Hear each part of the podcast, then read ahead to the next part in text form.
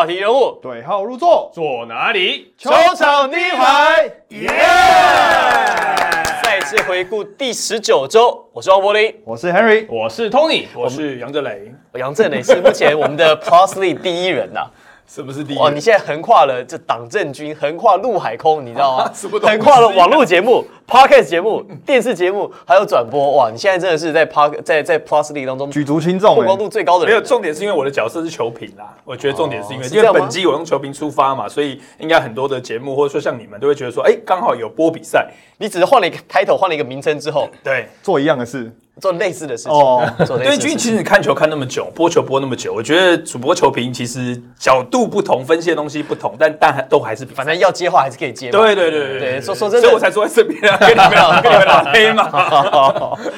好，第十九周的赛后回顾呢，在这过去的这一周啊，就有四场比赛。那刚好呢是在中部梦想家两场主场，还有新北国王的两场主场。那刚好郑磊在新北国王的两场主场担任球评球评。是的，好，所以我们稍后可以来聊一下这场比赛发生了什么事情。不过我们首先要看的是在礼拜天呢、周日四月二十四号的比赛赛事编号第七十九场。福尔摩沙台新梦想家这个一百零四比九十七击败了桃园领航员。这场比赛呢，领航员其实在第一节拿到了四十分的高分，上半场打完呢六十六分，几乎是他们今年赛季的上半场最高得分。可是最后还是输给了梦想家，输了有七分之多。这场比赛结果论来讲，是梦想家完成了一场史诗级的逆转赛，这是今年联盟最大的一场逆转胜嘛，二十五分的逆转。那刚主播讲，就是领航员上半场拿到六十六分，那其实你想怎么想都觉得领航员这场比赛拿到破百，应该是一个非常合理的一个数字，应该蛮容易的吧？结果最后啊领航员只拿到九十七分，嗯那在下半场就是第三节加上第四节加起来只拿了三十一分，而这三十一分梦想家第三节就拿了三十一分。在这场比赛呢，这个最后的逆转分差是从二十五分落后开始追起，那最后演出了二十五分的大逆转，这就不禁让我想到了 NBA 最近季后赛也发生了一场很类似的惨案，灰狼对灰熊，好，在他们的 Game Three 第三战的时候，对对对，当时呢，灰狼是二十，曾经二十六分领先过哦。哦，那时候因为我记得我早上起来了，我看了一下灰狼跟灰熊第三节，我本来想说要不要开电视看，哦哟，我记得看到是七十几比五十50几几这样子，在第三节是吧？哎，啊算了，这没不用不用看了。就后来呢，在群主上，哎呦，居然最后帮灰熊赢了，最后的比分是一百零，他们是一百零四比九十五，好，灰熊击败了灰狼。这场比赛，梦想家队领航员是一百零四比九十七，赢球的那边都是一百零四。哎、所以被逆转的比赛轨迹大致相同哦。因为因为灰熊是落后 二十六分嘛，啊，赢二十六分被逆转，然后领航员是赢二十五分被逆转，怎么会这样呢？那领航员今天赛后访问有有没有讲说 next question？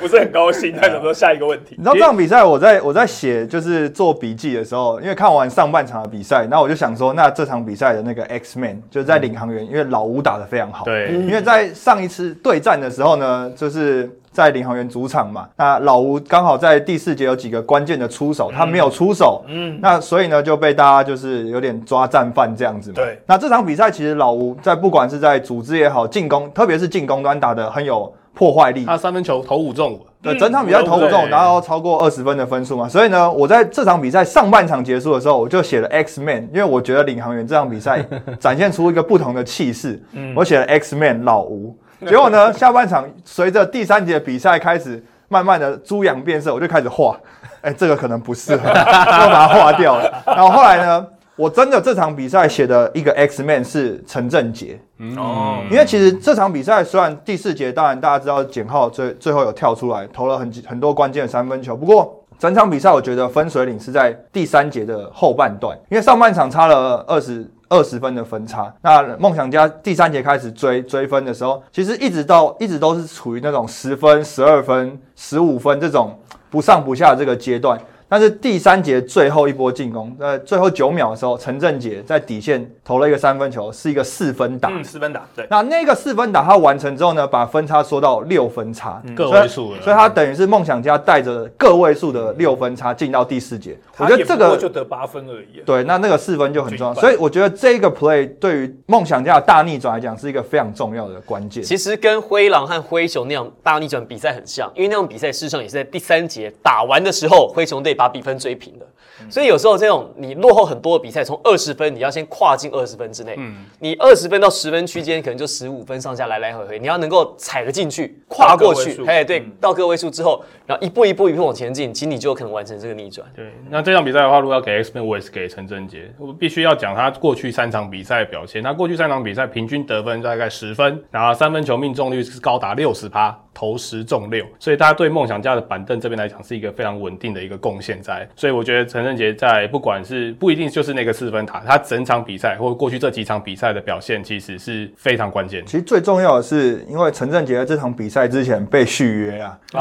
恭喜他！恭喜他，二加一二加一的二加一二加一被被续约，对，所以这对陈振杰来讲也算是一个蛮大的鼓励啊，因为当然这一季上呃前半段他也有受伤的关系嘛，所以有点打打停停的。那打打停停，那加上阿吉前一阵子受伤，所以刚托尼讲了，他这三场比赛表现也很好，虽然也有一点就是衔接阿吉的这个部分嘛，那他也得到球团的肯定被续约，然后马上在这场比赛。就是这种很关键的 play 里面展现他的价值，所以刚好就是这场比赛之前被公布他被续约，所以看起来陈振杰对于梦想家的团队也是蛮重要的一个存在啊，我觉得老吴很可惜啊，就是打那么好，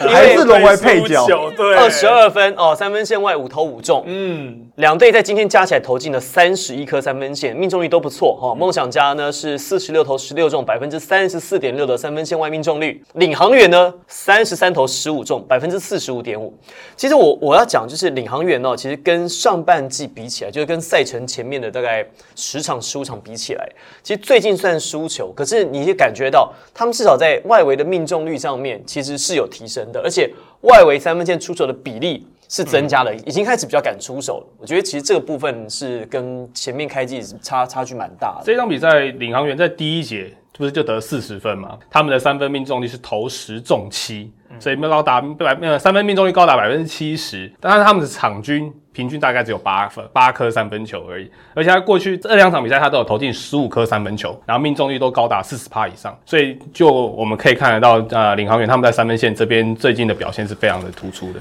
那领航员呢，也因为绝缘季后赛，所以开始尝试一些比较不一样的组合。好，林振最近打上先发了。那另外关达佑这场比赛打的时间很长，二四分十一秒。那关达佑呢上来得到八分，还不错，但是他在一些这个。呃，应该说面对对方的防守上面啊，给对方蛮强硬的身体上的接触，那这个部分事实上是要给他一些 credit。那不过我要讲的是 b e s o v i c h 感觉 b e s o v i c h 好像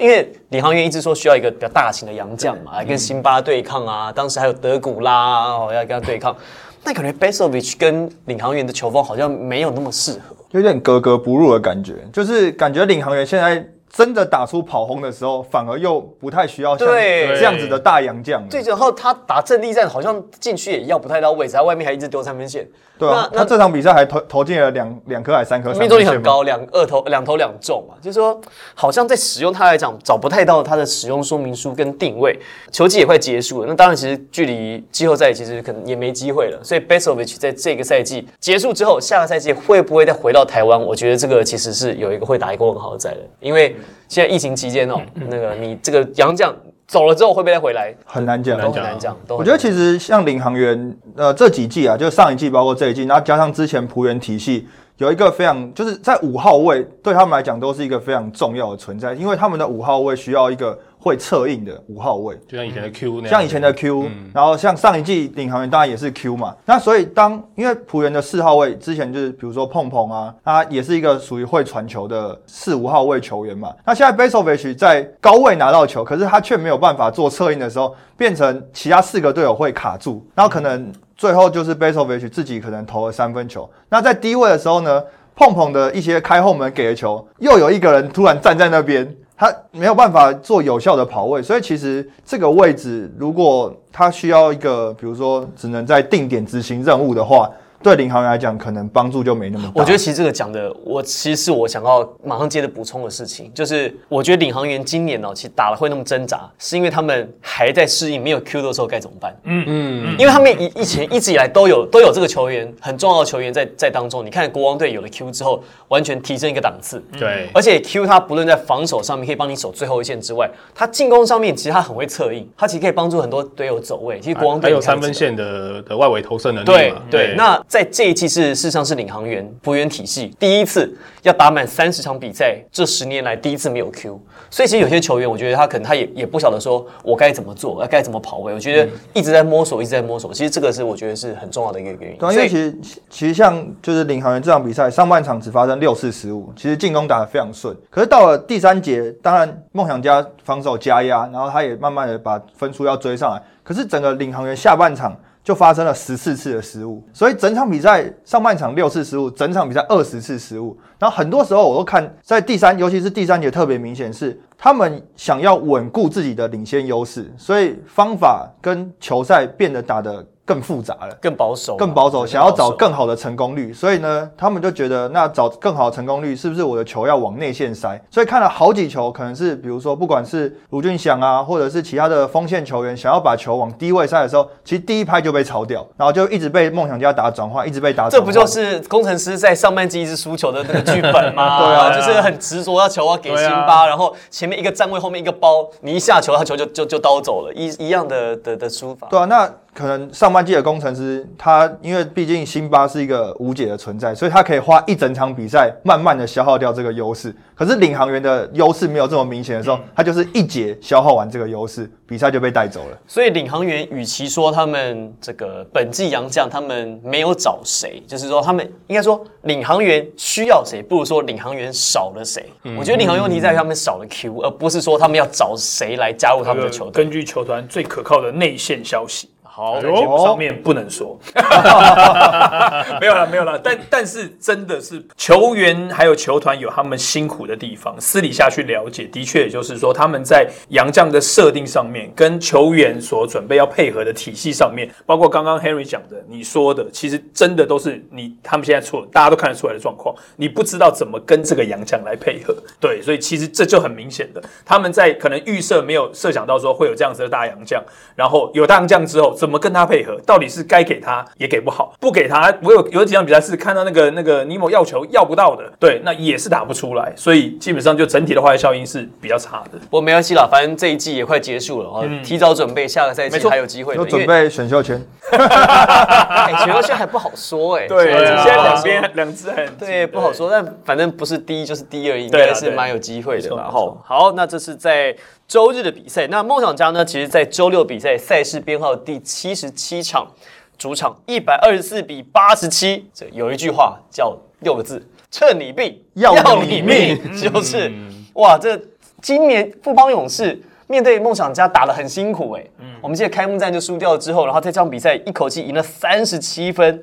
哇，这是台北富邦勇士在今年的单场最高最多输分、最多败分。可是输可是输三十七分这件事情，比赛刚结束的时候，就有球员就就有球迷开始在说：，哎，为什么梦想家要往死里打？就是哎，有些主力球员怎么到比赛最后都还留在场上？因为这场比赛其实梦想家他破了团队的啊，他平了联盟的三分球记录嘛，二十一颗。但其实有一个。在梦想家里面非常指标性的射手吴松伟，他到比赛最后一分钟才上场，然后很多人都觉得说，哎，比赛分差已经拉这么开了，那为什么不像出清板凳啊，或者是让一些主力球员可以早点休息？其实赛后的时候，梦想家的教练有特别讲到这件事情，他是说，因为现在呢四强球队的战绩都很近，嗯。那这场比赛赢球呢，是梦想家对富邦勇士的第三胜。那一队只要打六场比赛嘛，嗯所以最后假设真的战绩是三胜三败的话，他们要比得失分。对。那在这场比赛的赛前呢，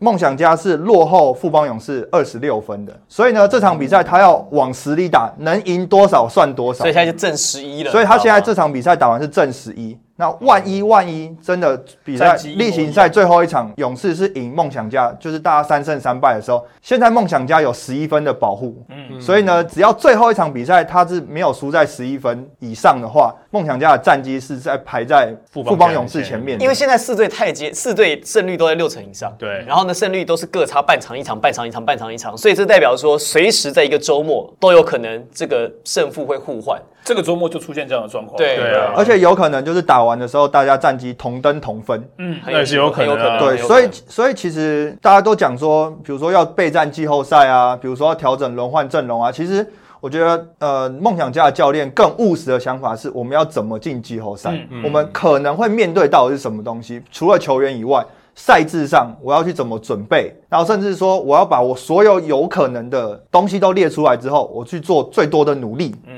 所以我觉得这个部分是我在赛后觉得印象蛮深刻的一件事情。我觉得可以聊到一个事情是调整。你其实你会发现，在勇士七连胜之后，跟国王队七连胜之后，他们开始其实做一些调整。对因为当时他们觉得说，哎、战绩还有一些扣打扣打，还有一些 buffer 值，还有一些缓冲值，可以让他们做一些调整。可是后来调整到发现，他现在你会发现，勇士跟国王碰到的状况其实很像。他其实现在不是调整，他是真的想赢，但是其实赢不下来了。其实碰到这个问题，因为勇士这样状况，其实是因为有有这个有有一些伤兵有嘛，还有一些疫有伤兵，然后有啊。有有狂狂烈烈在家自主管理的嘛，这个大家新闻都搜寻得到，我们也就不赘述了。这个哦，林书伟跟跟辛特利辛特利嘛，对就是差了一差了一内一外，所以这场比赛勇士队输了三十七分，只登录了十个球员。好，那过程当中其实让年轻球员打的时间蛮多的。那梦想家呢，就像刚才 Henry 说的原因啊，往死里打，那也没有错，因为本来就是接下来要争取季后赛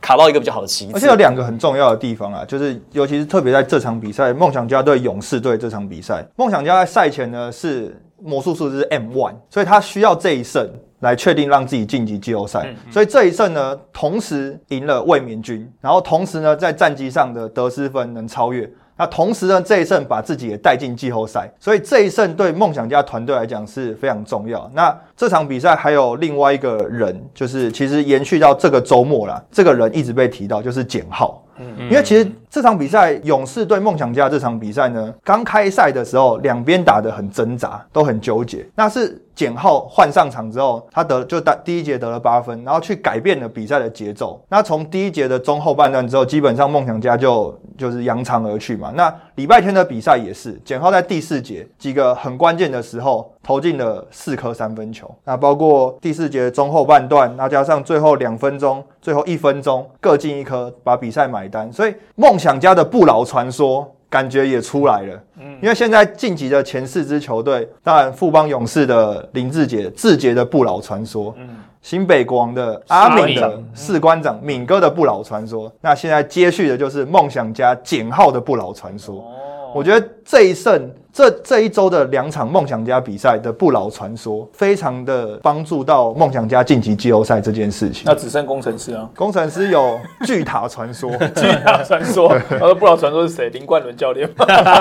哎，他现在还是可以打哎，有可以啊他可以在队内练习赛，我觉得比他球员还准。而且现在整个就是由由黑翻白啊！哇塞，红的发紫，好对，不红的？发紫，每一个人都在道歉呐、每个人都说我被打脸了。打脸这西汤教练厉害，有料。好，所以呢，在周末的两场比赛，呃，梦想家拿下二连胜，所以梦想家目前是拿下四连胜。嗯嗯，好，那另外呢，还有一队最火热的就是工程师了，新竹接口工程师目前七连胜。嗯。今年很有趣耶，今年有三支球队有拿过七连胜，对没有球队可以跨过七连胜的这个门槛。嗯，好，目前为止都是到七连胜就停住，七连胜停住。哎、你像你现在讲连胜，你知道梦想家有一个超级有趣的数据，因为梦想家本周这两场比赛都是单阳将先发嘛，梦想家单阳将先发十一胜零败，哦，没输过。哇，那这样觉得教练应该会继续用这个方式。应该会，应所以你讲连胜这件事应该会情的。，梦想家单阳将的连胜持续中哦，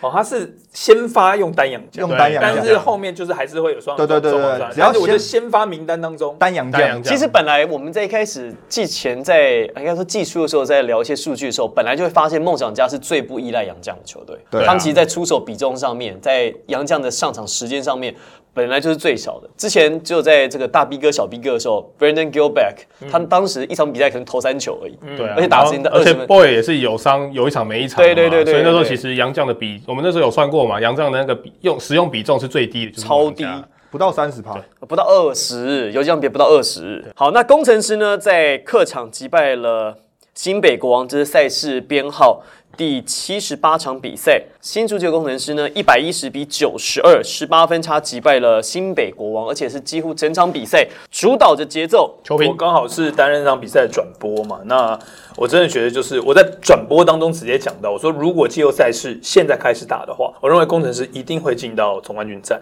对，那我不知道他的对手是谁，但是以现在看起来，四支晋级的球队，另外三队应该都不会想在第一轮碰到工程师，因为工程师现在所出现的进攻上面的完美的整合性太强了，另外三支根本没有办法跟他们匹敌。当然，他们伤兵慢慢的回来，阵容也是完整的，可是他们的打法，我觉得开季一直被诟病说把球给辛巴。结果，哎，现在我不用这招，你们反而不知道怎么样来解决我们了，所以工程师越打越顺。现在还是球给辛巴，可是我觉得最大的差别是在开机的时候，他们是直接过半场第一个选择，我第一时间就是我就先切到辛巴。嗯但是他们现在是我先打一些组合的套路，先跑跑看，弄弄弄，有机会大家投，大家很开心。辛巴是最后一个选择，等于说辛巴是保险。前面我试了两三个，我踹两三个套路，走边不行啊，走高位不行，然后想空手切都不行的时候呢，球给给辛巴搞定。所以还是给辛巴，只是在先后顺序做了调整，整个球衣在出手的感觉就不一样了。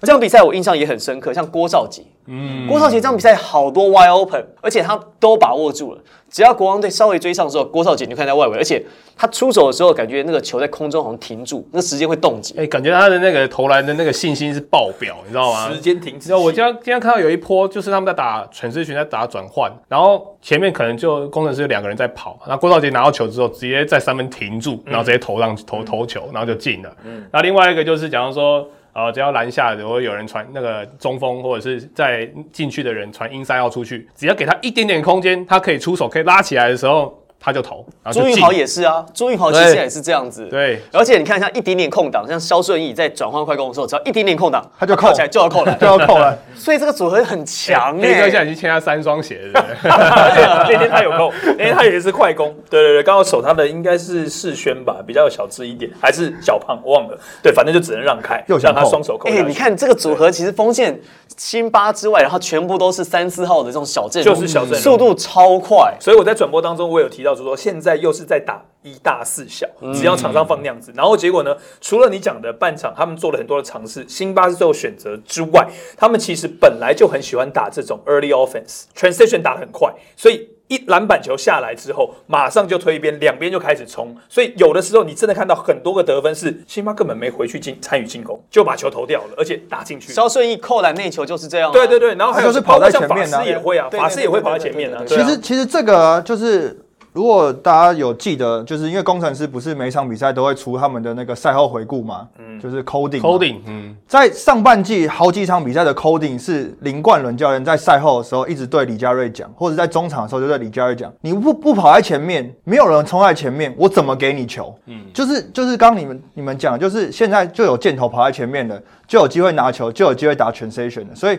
现在的东西其实就是冠伦教练在季初一直想要为工程师打造的这个球风。这场比赛我有发现一个蛮有趣的地方，就是 工程师的防守。他们上我们上周不是谈到他们使用一三一这个区域防守吗？嗯今天我发现工程师又在试了一个叫区域带盯人的防守。这场比赛你就可以看到，就是辛巴一个人也是孤零零的在禁区篮下里面，然后剩下四个人啊、区域带盯人的防守，然后四个人去守剩下的五个人，其实造成国国王队有一些不少的困惑。他们其实这个区域带盯人是想要防堵 Q 在弧顶投三分，对。因为那个区域区域带盯人，只要 Q 在弧顶一拿到球，嗯。马上转盯人。对。但是 Q 一传出去往，而且 Q 它是往侧翼传，对。一传出去之后，马上就改回改回区域因为站 Q。他的习惯就是在高位挡人之后，他就直接到三分线等球投三分，就泡泡泡泡。对，但是所以这场比赛你就看到五个国王就在外围，然后四个工程师在守，然后辛巴就一个人在在篮下，嗯。所以这时候这个效果其实非常好，让国王队其实找不到什么。国王队后来发现了一个方式，就是这个区域带盯人破解，就是不论是 Q 或者是杨靖宇在高位拿球之后，因为瞬间变变变人盯人，但人盯人的时候你就是五五打四的嘛，那他开始就是用用单打单打切入的方式，因为你对出来的位置如果人可能比较呃防守球员如果可能 size 比较小的时候，他就切进去，在中距离做一些投射，可是这一来是进攻的效率其实没有这么好，而且因为体能的要求体能下滑的很快，所以你看，事实上在第三节、第四节体能其实是有下滑，对啊。所以这个区域待定人其实是非非常成功，非常有效，而且只要只要你国王队真的切进来了，你就是对辛巴 one on one，你要怎么过辛巴呢？你自己要想办法。而且辛巴是站在那边等你，对，他在等你哦，而且他是出体力你搞不好充足的时候你搞不好前面已经花了大半的时间在那边晃啊，在那边弄啊，然后辛巴站在那边对。但我觉得你们刚刚讲都是场上的事情，场上的工程师现在当然变得很可怕。不过在新北国王的这场主场比赛，我发现一件很特别的事情是，工程师的球迷自发性的买票，买一起哦，买在工程师的板凳区后面那边。对，所以你会看到工程师在这场客场比赛呢，打得像在主场一样，进球会有欢呼声，进球会有很大的欢呼声，而且来自于自己板凳后方。对，而且他们的球迷是因为现在工程师晋级之后，他们的行销团队已经做出他们季后赛的标语了。嗯，所以那些球迷是带着标语，然后带着看板，然后跟他们的欢呼加油，进到主场去帮工程师加油。然后结束之后还到新庄体育馆对面那个串烧店吃吃烧烤，一起来一桌，那还很有名很有对对对对对，一边吃还一边聊刚才的比赛，这 样我们我我我都听在讲什么话。对，所以其实工程师的球迷他们也准备好要打季后赛，我们都已经呃提早。准备了，对所以这件事情，我觉得不管是包括球员的准备也好，其实球迷在这这一季的比赛里面，当然发挥出非常大的一个。可是工程师不可能没有弱点啊！你们觉得他他们现在碰还是没有完全没有？没有啊。而且我想补充一点的是，我觉得现在辛巴打球是很轻松的，就是他，你看他动不动就三十分、二十篮板，就是好像喝水，也不能算喝水了，就是真的是蛮简单的，而且真的就像我很多，他很多没有参与进攻，他可以休息调节体力，然后球又不一定说会流动到他手上去，他不需要去啊、想办法去对付长长的包夹，所以我觉得辛巴那么舒服，然后你还打不过工程师，这点是让我觉得工程师很可怕。如果你硬要讲工程师的弱点哦，就是那个弱点就是我最欣赏那个球员法师。我跟你讲，你就是把法师弄嗨了，然后他开始拿球在那边自己弄的时候，在你自干的时候，对，这就是工程师要崩坏的时候了。但是那个啊，有人守得住他，就林冠伦教练，换下可以把他换下。我我我的看法是工呃工程师在今年的比赛，他们在先发球员使用的比例很高，常常打到三十五分钟以上。他们的替补球员其实是有上来，但是轮换的阵容来讲，打的时间比较少。你看，像面对国王队这场比赛，最后赢了快二十分的分数，啊可是呢，他们有四个人，好呃五个人先发五人全部打上场时间至少在三十四分钟以上。他们在替补上打最多的是林一辉，打了十五分钟。嗯所以如果说是一个礼拜打个两场比赛，我觉得没有太大问题。但如果是打到七战四胜一个长的系列赛的时候，你这个球员的上场时间到 Game Three、Game Four 的时候，就会面临一个撞墙期。我觉得这个是可能现在工程师要开始要开始先对我同意，因为我在转播当中有感觉到，而且我在转播当中也有讲到，我就说，呃，在上半场因为那场比赛有点拉锯嘛，我就说国王队要利用的机会是，呃，工程师在主力球员、先发球员下去的那个阶段，因为我说目前今天在板凳能够看到的人只有林奕辉，他好像上半场攻了六分吧，但其他几乎没有得分点，所以就是在第二阵容上来的时候，或许对手有一些的机会，那偏偏没等到。对对对对对，没有，或许或者是没有把握住，没有把握住对，哎、所以可是可是我非常同意天宇讲的呢，就是法师这个点，像上半场法师不是这场比赛一直打铁。啊，对，狂打。那个各种上各种的上篮都一直放枪放放放，所以变成呃比赛非常的焦呃焦灼。上半场两分差嘛，对，但是到第三节的时候，法师开始换了篮筐不打铁的状况下，分数依旧被拉走。所以我觉得法师这个点真的是真的有守住的话，其实可以让比赛可以让工程师的那个优势可能其实不是守住法师，是要把法师弄嗨。弄嗨，弄嗨嗯然后开他开始想要秀的时候，他就会开始拿球自己在那边弄了。这个是唯一目前看起来可以打赢工程师的方法。可是我，但是你就不要被法法师嗨起来，他真的又来个四十几分，嗯对，所以那个尺度要拿捏。都你在讲，都你在讲，那那做算术哦，打一个做算术哦。但看起来最近法师的状况，他真的如果一一个人在一个人拿球在那边弄的时候，四十几分的比赛很少见啊。但是常常打铁的比赛是很多的、啊，都是靠一些本土球对啦，以员比例来或者是锋线球员能够把比赛救回来。那你不不能天天踩到六嘛。对嘛？对啊，那不像梦想家带六颗六的骰子出门，对不对？已经四连胜了。对啊每天都给好，可是国王队怎么了？我们再看到赛事编号第八十场比赛，国王队输给了高雄钢铁人。高雄钢铁人呢，在客场一百零一比九十二，而且呢，钢铁人这场比赛还没有登陆周怡翔、哦，有登陆哦，有登陆，没有打，没打啊没打，他打疫苗对，基本上没上场哦，有登陆没打。那国王队当然汤马是不在，李凯燕也没打你。对这两个球员都没打，影响是很大。可是我反而觉得是一个态度，应该讲态度吗？还是说一个、呃警讯，一个警讯，蛮讲的好，警讯。因为在暂停的时候，我就我就听到 Ryan 教练讲了这讲了一些事情，他其实有跟球员说，因为。一直被钢铁人把分数拖开、拖开、拖开，一直追不进。你会发现国王队球员有一点就觉得，哎呀，算了，就我就就就这样比赛算了，就下次再。反正我们没有汤马士，没有李凯燕，等到我完全体对对再来跟你打，我也不会输。没错，但是。但是你要打季后赛心态，你要打冠军的球队，不能够这样心态，不能够这样想。那当时呢，他用英文讲。好，就是这个 Ryan 教练用英文讲，而且他还带有这个语助词 F 开头，F 开头，ing 结尾的语助词。哦，他还有带语助词，意思是说，你你你们不能想说我们这样比赛没关系，我们 重点啊！啊 fishing，Farming 钓鱼钓鱼对可以啊对对对对对，懂聊天的。可以耶，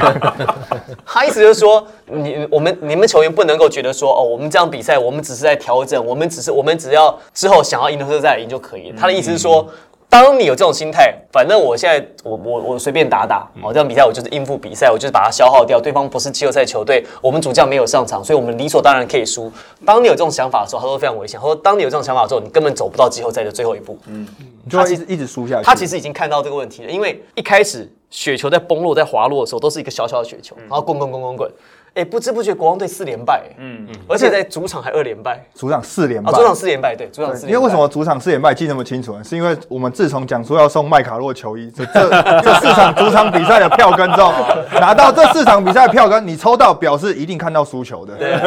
来不及了哈？因为我来不及拍谁啊已经已经要抽出了。而且我觉得 Ryan 教练讲这个有一个非常重要的讯息，是因为这场比赛之前，当然新北国王主场四连败嘛，这主场四连败平均输分达一百一十分。那这场比赛对钢铁人，钢铁人只得一百零一分嘛，扣掉这场比赛前三场比赛平均输分一百一十九分。哇，那一节要掉三十分呢，对啊，对啊。那你平均赛季哦，有汤马士在，或者是你在整个平均的赛季，你平均只会掉九十七分，所以这几场比赛少了汤马士之后，你等于是要多掉了二三十分的分数，哎，等于是你拿四节的比赛跟人家五节来打，嗯，所以分多，篮板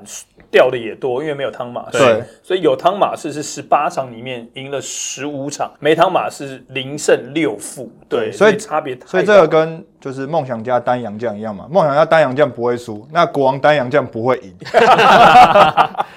哎，季初的时候国王单阳将很强啊，很强啊可是他那个单阳将是汤马士啊，对啊，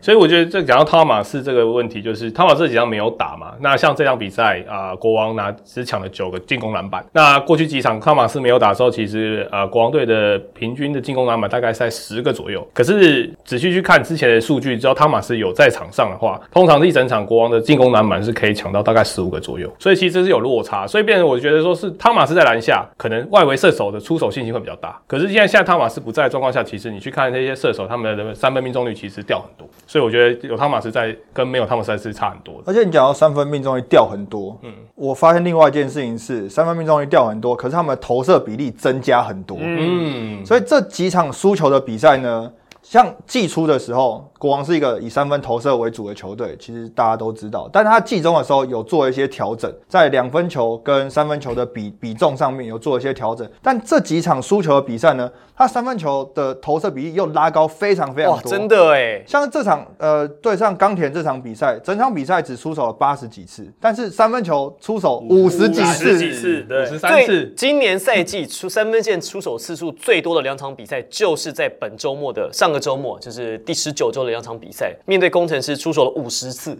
面对钢铁人再刷新高，五十三次出手，虽然命中率 OK 啦，到两成六、三成，不算是真的非常低。可是其实这个确实也反映到对方防守上比较容易针对，因为当你你知道你攻不进去，嗯，你高位你挡拆你也没有破坏力，你只能外面投毒手器。那我防守其实是很好针对，我侧翼把人占满，你进去你打开不进去。而且国王队最厉害的就是他们高位挡拆嘛，那汤马斯在，还要加李凯燕的坡要切入，就这两个人都不在，嗯状况下变成进呃三分线以内的进攻变得真的变得比较少，那剩下都是外围的射手嘛。你有没有发现，在周日这场比赛，钢铁人其实 Anthony Bennett 好几次长驱直入拖车，拿到球就直接进去，后面其实完全没有任何的补防跟协防，没错直接就扣篮了因。为禁区里面没有人嘛，所以刚刚那个 Tony 讲的也没错啊，就是说他们本来的打法在少了凯燕跟汤马斯之后差的非常多，所以就变成就是说我只能在外围不断的传导。我们播起来，我下播之后跟主播就在聊天，我想说今天国王队就感觉起来就是一直切传，一直切传，但是都是往外面传，然后传到看到底哪一个点，所以我来尝试。哎，你不是播李航员的比赛哦？没有，他是播新美国对，因为听因为听起来好像是李航员比赛。哦，对对对对，没错，有点那种感觉。对，那当你又不准的时候，你真的比赛就很容易这样被带走，打得太辛苦了。好，所以呢，比赛剩最后的三个周末啊，所以各队呢剩下五场到六场不等。梦想家胜的比赛场次还比较多，还有六场比赛没有进行。但是梦想家呢，目前是战绩排名第二，工程师排名第一。今年很有趣的是，今年呢、这个第一名的球队有四支球队都做过，季初国王，后来呢，呃，季初是梦想家梦想家，对后来国王，那富邦勇士有一阵波连胜的时候冲上去，反正每一队七连胜的时候，他都可以爬到顶。嗯，因为现在目前看起来，工程师这个胜场差呢，跟梦想家是差半场，反正大家都差个半场一场，半场一场，因为随时有可能前，四只只有一场差，哎，对啊，因为都十五胜啊，十五胜十六胜嘛，十六胜十那六胜，都是九败跟十败，哦，所以随时牵一发动全身。那最后剩下三周三个周末的赛程哦，那就要看赛程的强度跟主客场。那这个就很有趣喽，因为以工程师来讲，在接下来的赛程强度是比较强的，而且他的主场都已经打完，只剩一场，只剩一场。嗯那梦想家呢，主场呢也打完了。也都打完了，也哦只剩一场。也只剩一场。那台北福邦勇士呢，在剩下五场比赛当中呢，有四四场场主场。是主场，嗯，就是最后收官都是收在主场。哦，所以四场主所以场这个其实是会有一些主场的优势在。那新北国王呢，只最后一个一半一半一半。一半，但是最后一个周末也在主场。一半。一半一半一半。以以这个胜，应该说以对战的强度来讲，工程师跟梦想家在最后两周，应该说十四天的比赛啊，比较硬。就三个周末是比较难打的，因为客场作战比较多，然后面对五成胜率以上，就是面对季后赛球队比较多比例是而且基本上都是正面对决。正面对决，哇！所以最后三周那个胜负差都是直接一场一场这样子上下的。对对会，那好，那因为现在剩三周，嗯，那季后赛的四支球队也确定了确定的，对。那你觉得第一，你们觉得第一轮谁对谁？或想看到谁对谁也可以，或者是你们觉得谁会对到谁？好，我先讲好了。我觉得第一轮是勇士对国王，然后哦工程师对梦想家。哦，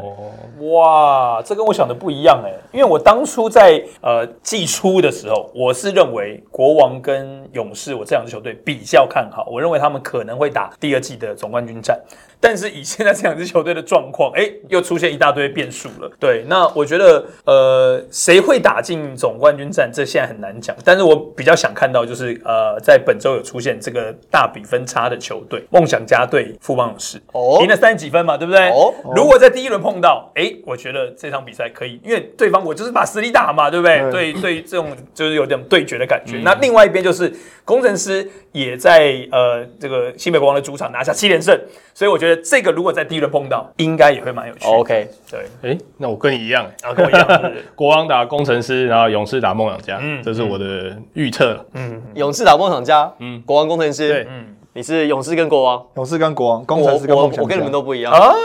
我你不要把领航员算进去哦。